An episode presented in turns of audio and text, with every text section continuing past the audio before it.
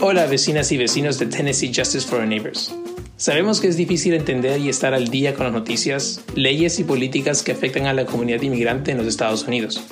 Por eso ha nacido Oye Vecino, un podcast creado por JFON con el objetivo de llegar a los hogares y discutir temas importantes, desde los requisitos y pormenores de una aplicación a una visa U, hasta temas más novedosos como el efecto de las nuevas políticas de carga pública en estos tiempos de coronavirus.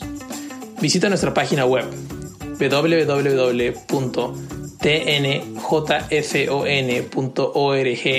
diagonal vecino para descargar los episodios o búscanos en cualquier plataforma que usen para escuchar podcasts. Asimismo, podrán encontrar nuestra información de contacto en la descripción de este episodio.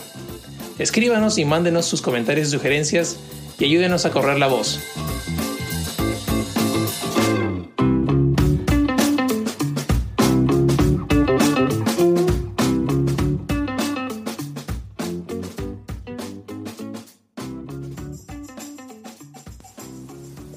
Bienvenidos a Oye Vecino. Mi nombre es Álvaro Manrique Barrenechea. Students will not go back to the classrooms when school starts August 4th. Metro Schools announced kids will learn virtually until at least Labor Day, and this is all because of the COVID 19 trends. Este fragmento de audio es de News Channel 4 Nashville. A principios de julio de este año se informaba que las escuelas públicas de Nashville empezarían clases el 4 de agosto de manera virtual por lo menos hasta el 7 de septiembre debido a la pandemia del COVID-19. Este fin de año escolar se ha visto afectado por la pandemia, lo cual resultó en clases virtuales y la cancelación de las ceremonias de graduación a lo largo de varios estados. Si bien se había pensado que esto se solucionaría antes del inicio de este nuevo año escolar, el condado de Davidson en Tennessee ya anunció su plan y los niños no estarán en clases. Sin duda alguna esto genera efectos en los padres cuyos hijos asisten a clases en las escuelas públicas y para responder algunas preguntas el día de hoy nos acompaña Rubén de Peña.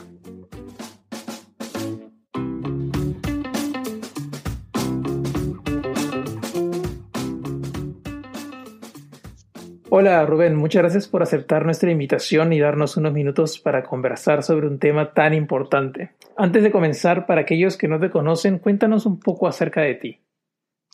Hola Álvaro, gracias por la oportunidad.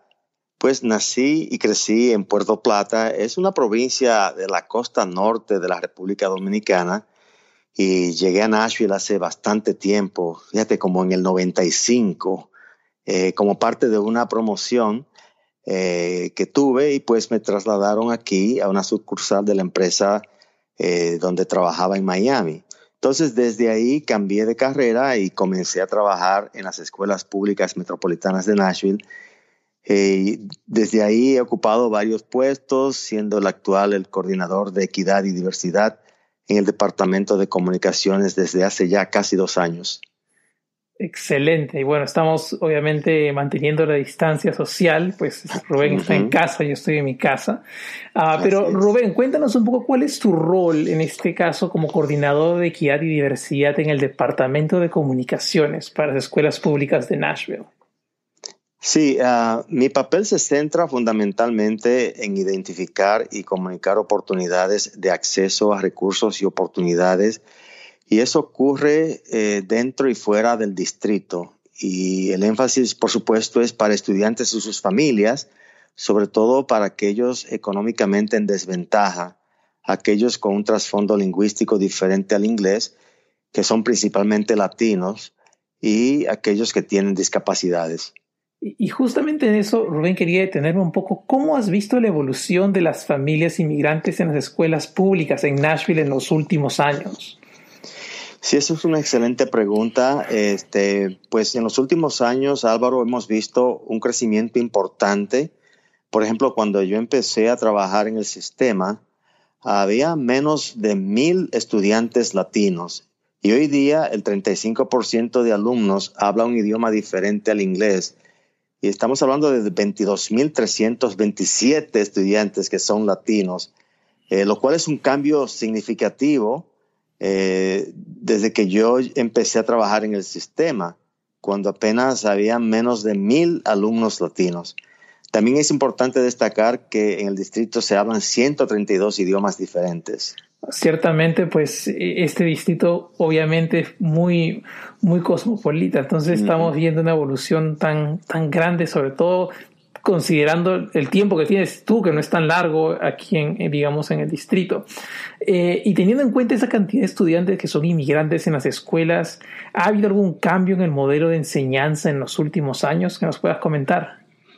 Eh, sí, claro, Álvaro, lo más importante es un aumento gradual en la contratación de maestros especialmente entrenados para entrenar estudiantes que no hablan inglés y maestros especializados en enseñar a estudiantes refugiados, muchos de los cuales o no han tenido una educación formal eh, en su propio idioma o han tenido una educación interrumpida. Y esto, por supuesto, es aún más importante tomando en cuenta el modelo actual uh, que hemos adoptado a raíz de la pandemia.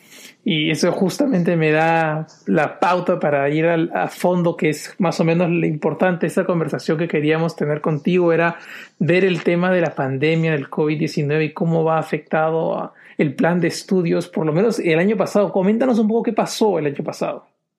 Sí, eh, el impacto fue dramático. Eh, tuvimos que adaptarnos y desarrollar un plan vigoroso de educación virtual de forma gradual este, alrededor de marzo vino el tornado y luego vino la pandemia. Entonces uh, tuvimos que uh, buscar la manera de seguir dando instrucción.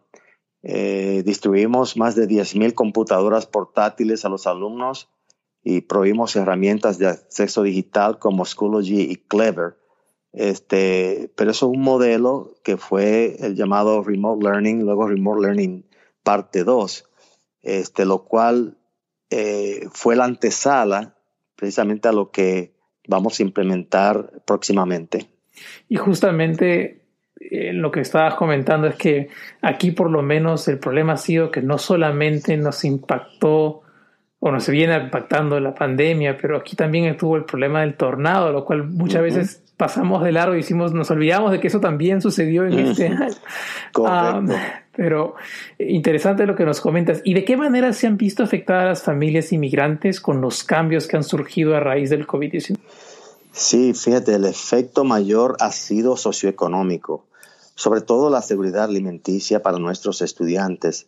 Y para mitigar esto, en el año escolar recién concluido, distribuimos más de 100.000 raciones de alimentos a estudiantes y familias en ubicaciones escolares y vecindarios vulnerables en todo el programa, y que hasta continuó en el verano y por medio de nuestro departamento de nutrición y colaboradores comunitarios. Pero definitivamente uh, fue una decisión de parte del equipo de la doctora Barro, nuestra superintendente, de mitigar todos estos cambios tan bruscos.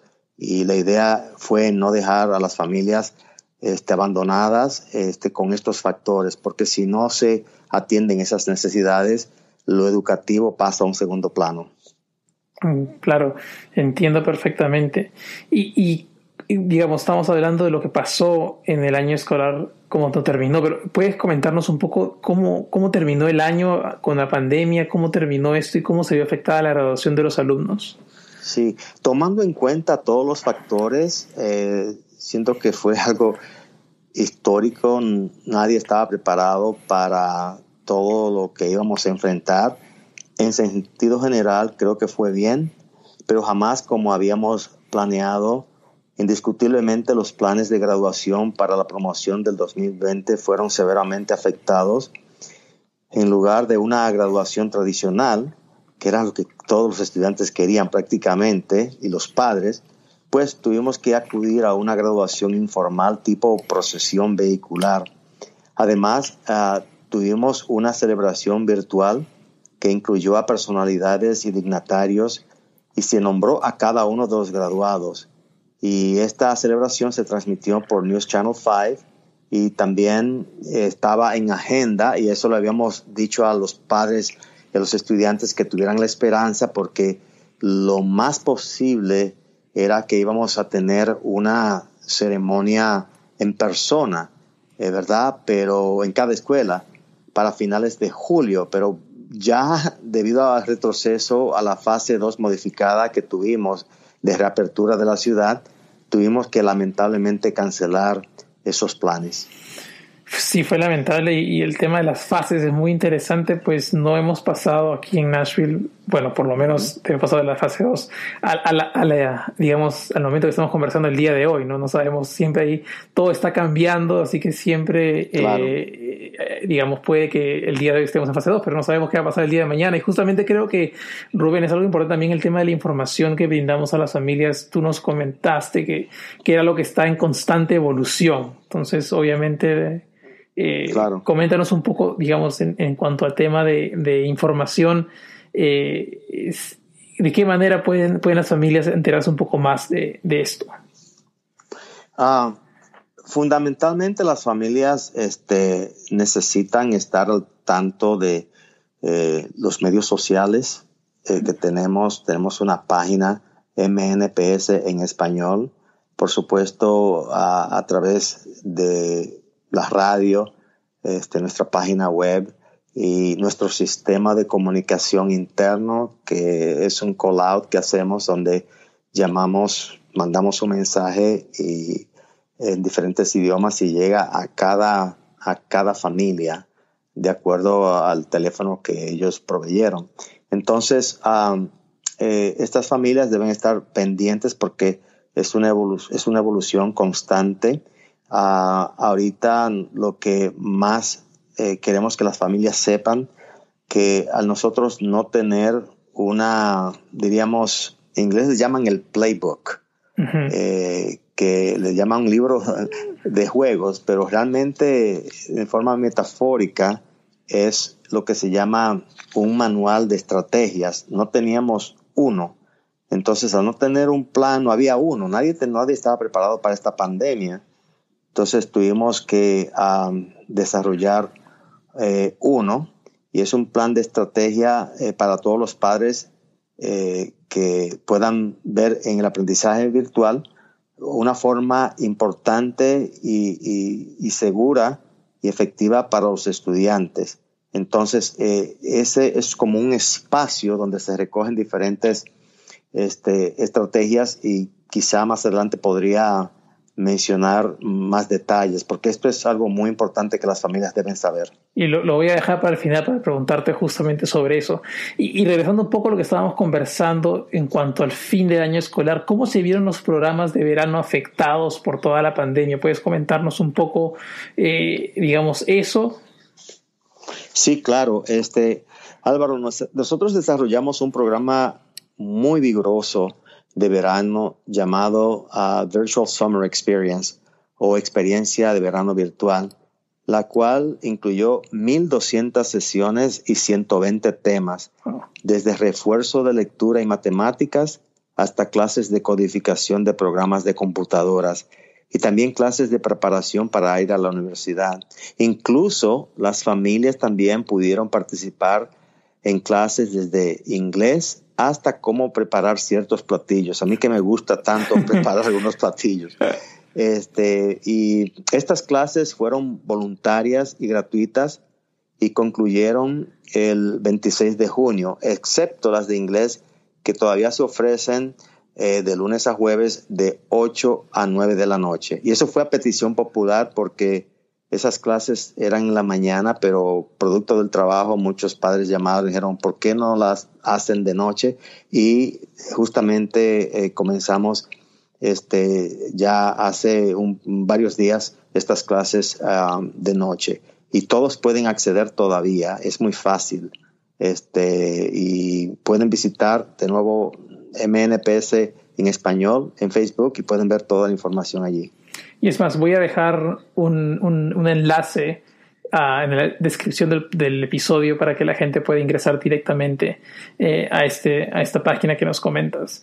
Eh, Excelente. Rubén, tú no escuchaste, pero al principio de, de, este episodio justamente pusimos el audio de las noticias de News Channel 4, me parece que fue, en el cual se señalaba y se indicaba de que ya se había decidido que el, el este año escolar iba a iniciar de manera virtual por lo menos hasta eh, Labor Day, que es el septiembre. Pero coméntanos un poco más, si es que sabes algo, de repente tienes tú algo más novedoso, eh, y, cuáles son los retos más significativos que se vienen para los maestros, para los padres y, para, para, las escuelas públicas.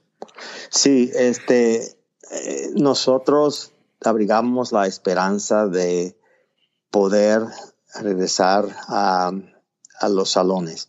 Esa es la mejor manera de, de estudio, es la forma tradicional porque los niños necesitan interactuar con otros. Este, también los maestros pueden ver el lenguaje corporal y pueden ver qué ayuda socioemocional necesita un determinado alumno.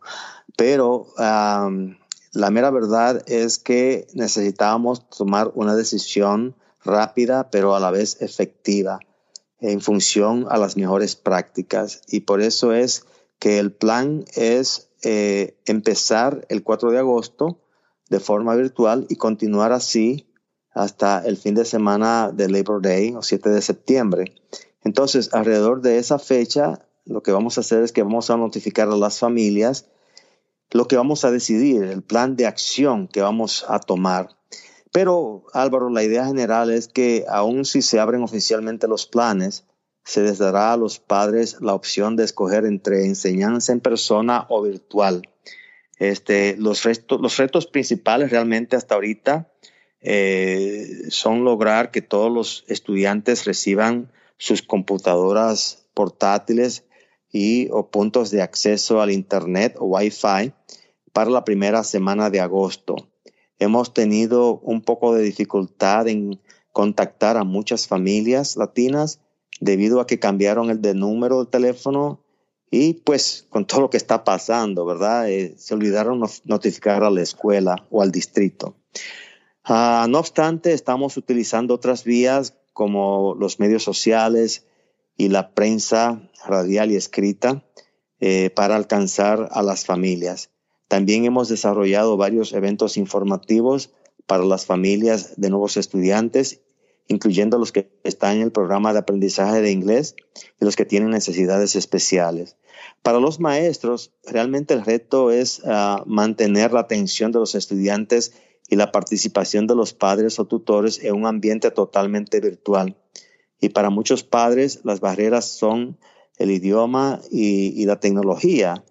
Eh, por lo tanto, hemos redoblado esfuerzos para que puedan tener acceso a los recursos que necesiten sus hijos para que puedan triunfar.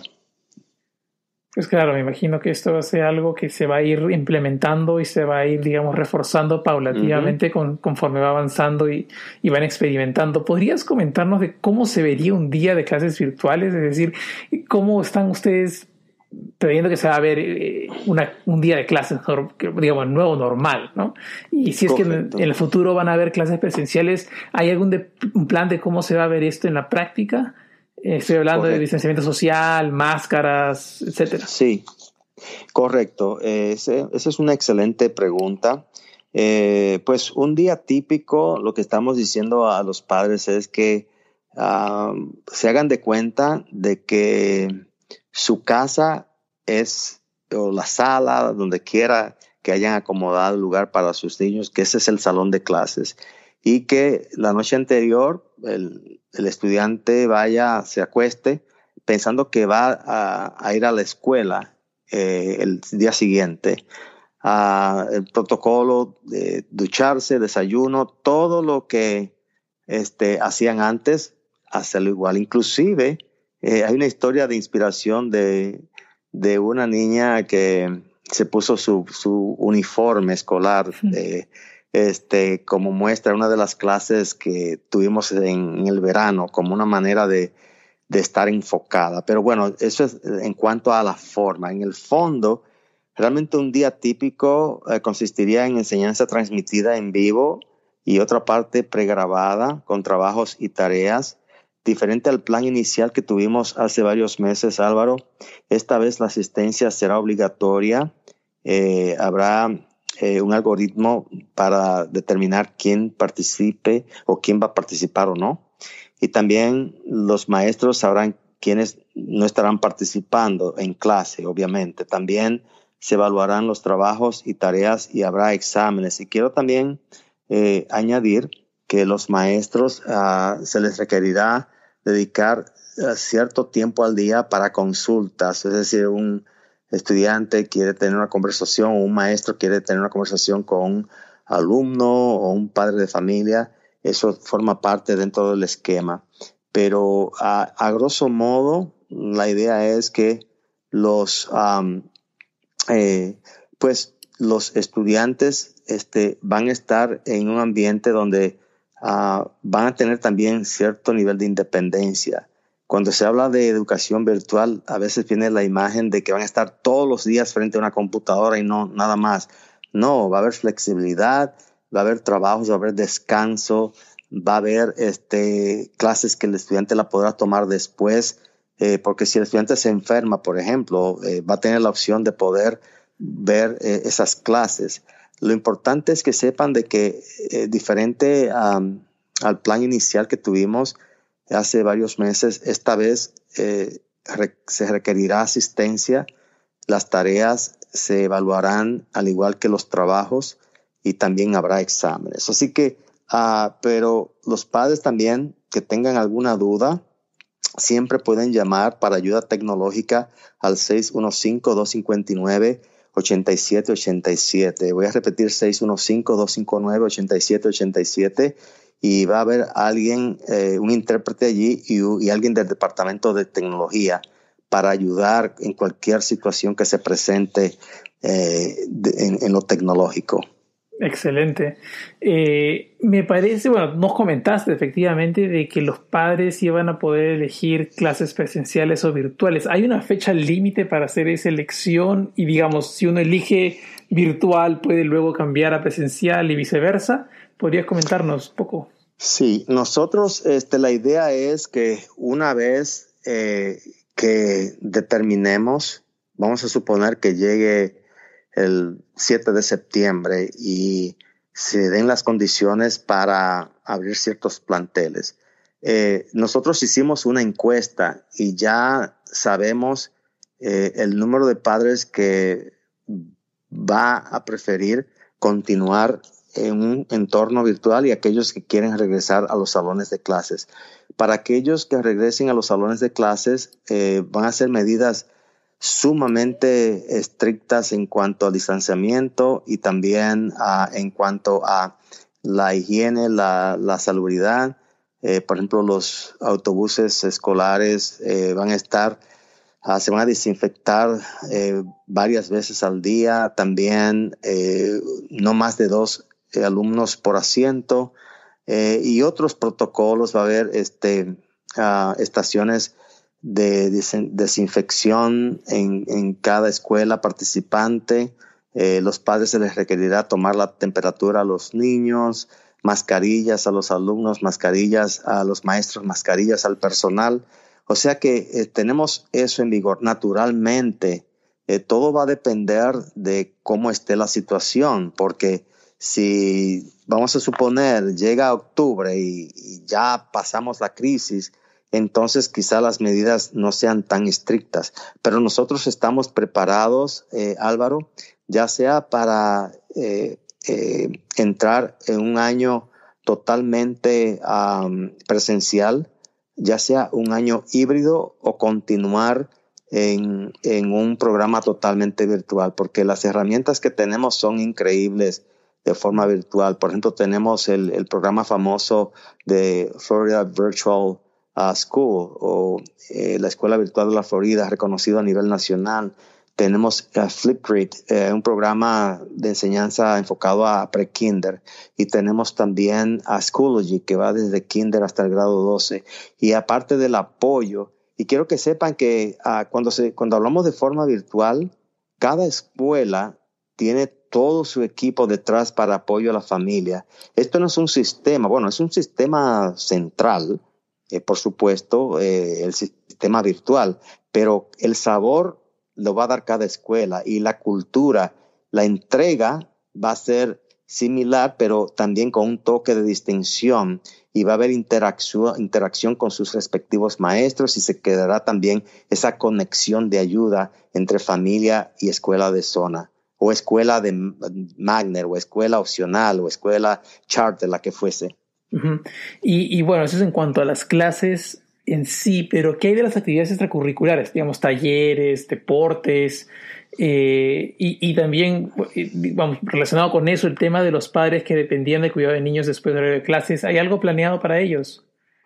Fíjate que ah, eso es, ha sido el talón de Aquiles, diríamos, en cuanto a todo lo que está sucediendo, porque cada vez eh, que un papá o mamá que trabaja tiene la oportunidad de platicar conmigo, eh, pues el problema de la guardería es bastante difícil, este, porque eh, muchas veces tienen que optar por o me llevo al niño a, al trabajo que hago, no lo puedo dejar solo.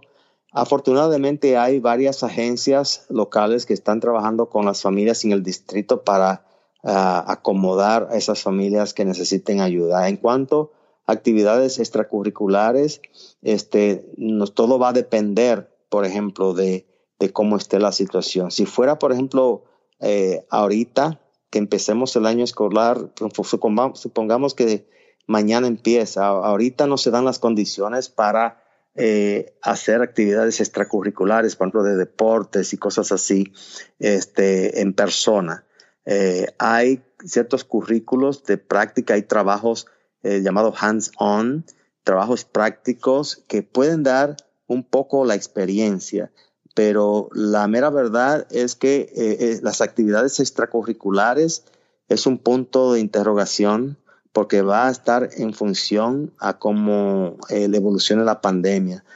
confiemos de que ah, buscaremos la manera de dar cierta experiencia, todo dentro de un marco ah, de, salud, todo un marco de protección a nuestros estudiantes para evitar la propagación entre las familias y, entre las escuelas y entre el personal.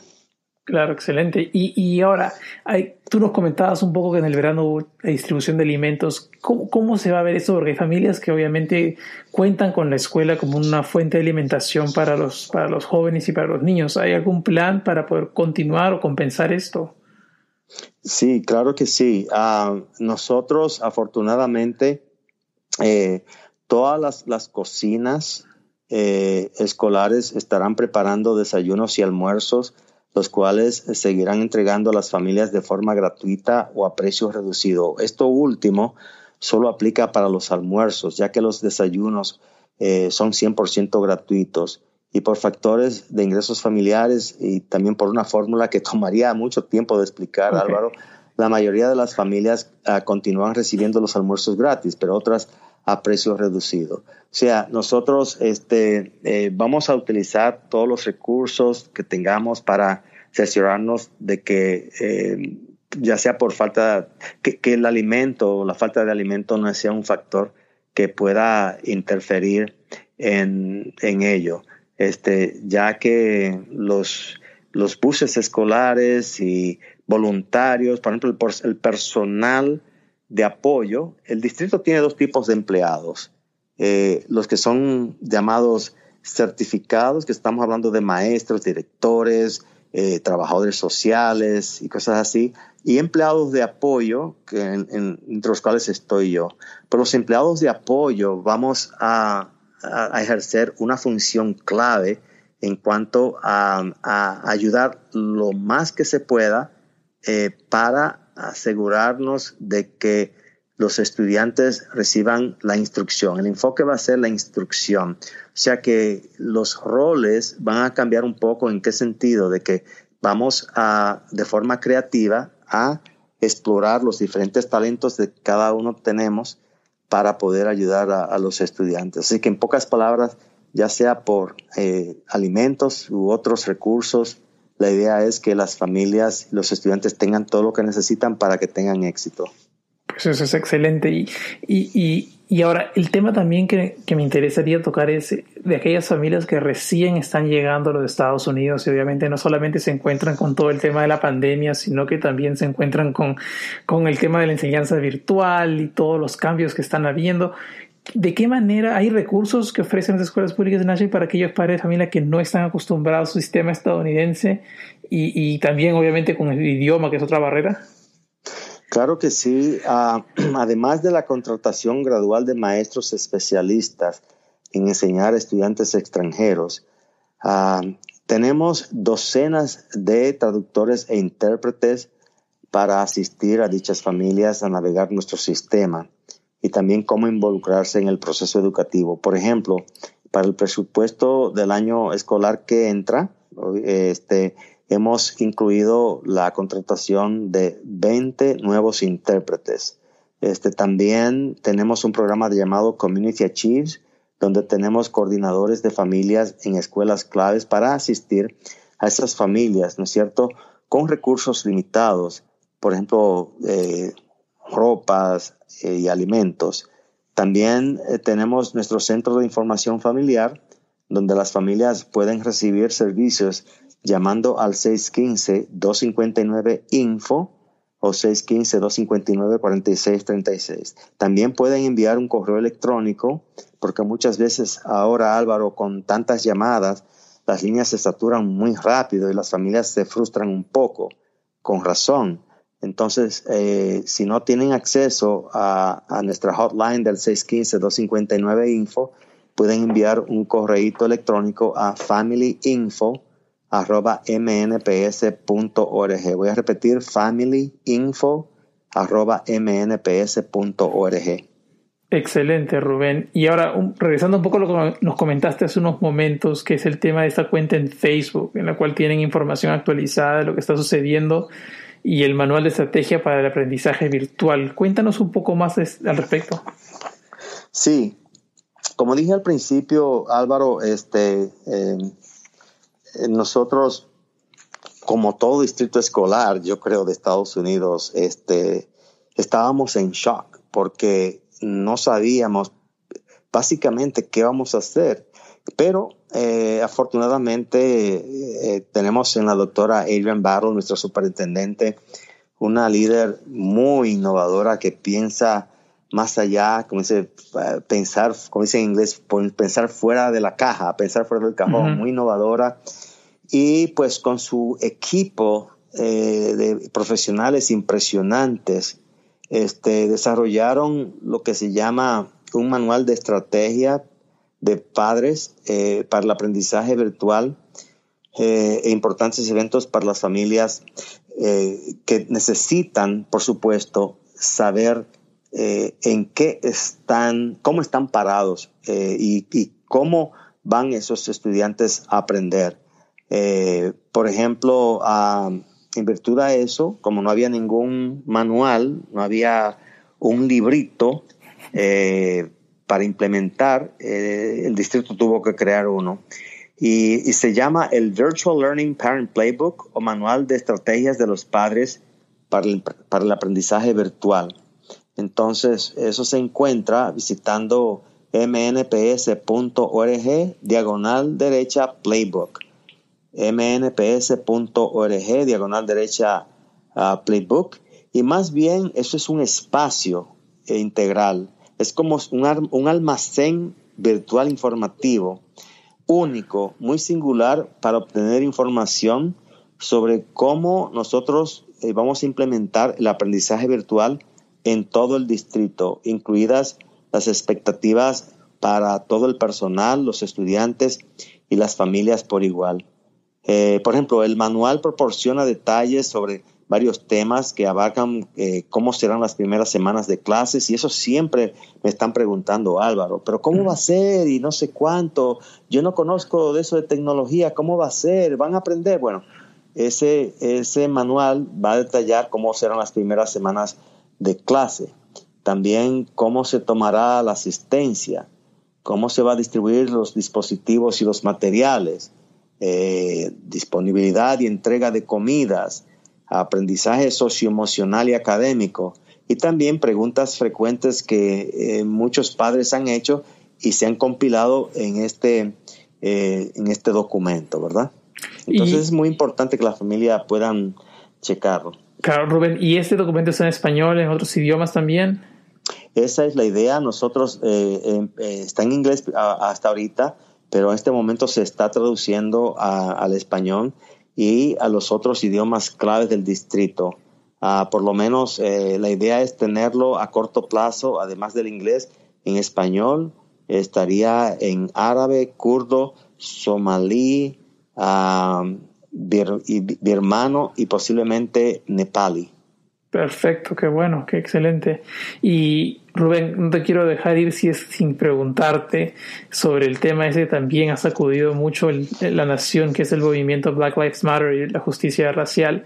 ¿Cómo han respondido las escuelas públicas a estos eventos y de qué manera se ha tocado el tema o se piensa tocar el tema? Sí, es muy importante, eh, pues nuestra superintendente, la doctora Baro, ha sido bastante clara y lo ha hecho de forma pública. De hecho, yo le dije, le mandé un mensaje, le dije, usted ha sido bastante valiente eh, porque no había visto esto jamás eh, en un superintendente cuando ha habido movimientos, no de esta índole, pero parecidos, de reivindicaciones sociales. Pues ella ha sido muy clara, fue muy valiente en apoyar públicamente eh, a las manifestaciones pacíficas en pro de justicia racial.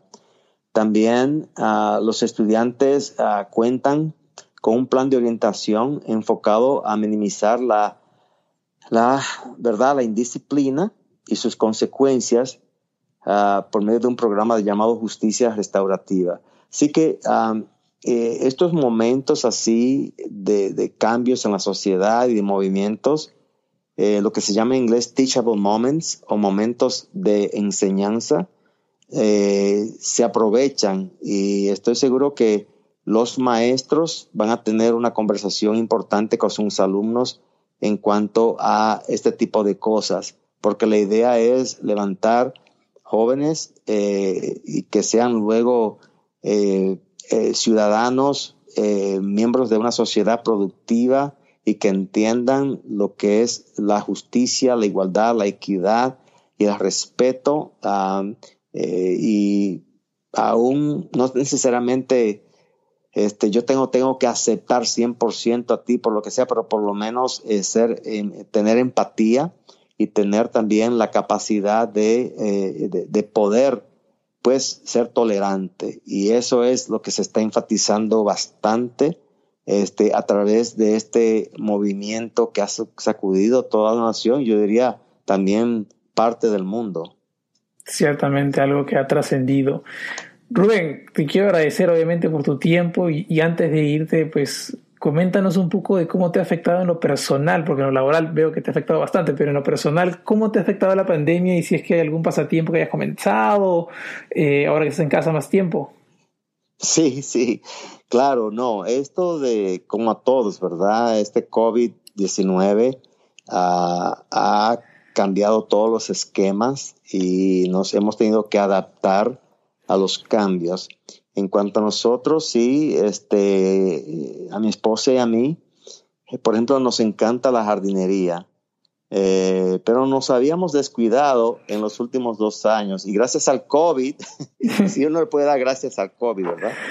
Pero gracias al COVID, entonces restauramos nuestro huerto, ¿verdad? Nuestro de verduras, hortalizas con diferentes variedades. Eh, también plantamos 10 nuevos árboles frutales, 7 variedades de manzana, 2 de cereza y una de pera y nada, cada vez que, eh, ¿verdad? Terminamos las labores del día, nos deleitamos en ver su evolución y, darles el debido mantenimiento según se requiera. Así que yo estoy muy agradecido, Álvaro, por tenerme en tu podcast. Y nada, como de siempre yo digo, una familia informada es una familia empoderada, así que Oye Vecino cumple un rol importante de de poner voces de varios miembros de nuestra comunidad eh, para, ¿verdad? Aprender e informarnos unos a los otros y, contribuir un poquito a, a toda nuestra comunidad. Así que estoy agradecido, Álvaro. Gracias a ti por tu tiempo, Rubén, y por ser, digamos, una parte muy importante en el engranaje de la educación aquí en el distrito, en Nashville. Eh, muchas gracias y espero que estés bien. Cuídate bastante y estaremos a la próxima contigo. Muchas gracias, Álvaro. Hasta la próxima.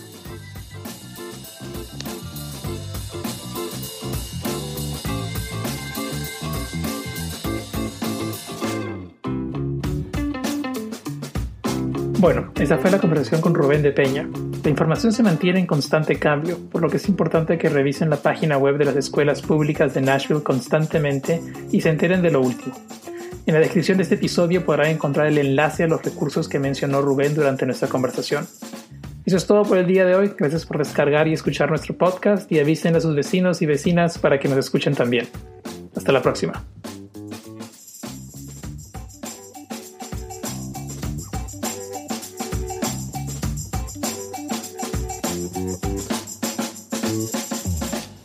La mezcla de sonido de Oye Vecino es realizada por Carlos Urosa, de Woodbine United Methodist Church y Primera Iglesia Metodista. La edición y el contenido de nuestros episodios es realizado por el equipo de JFON, que incluye a Tessa Lemos del Pino, Bethany Jackson, Ainet Murguía y quienes habla. Oye Vecino es un podcast de Tennessee Justice for Our Neighbors. Oye Vecino es una fuente de información para la comunidad inmigrante en los Estados Unidos. Mi nombre es Álvaro Manrique Barrenechea. Gracias por escucharnos.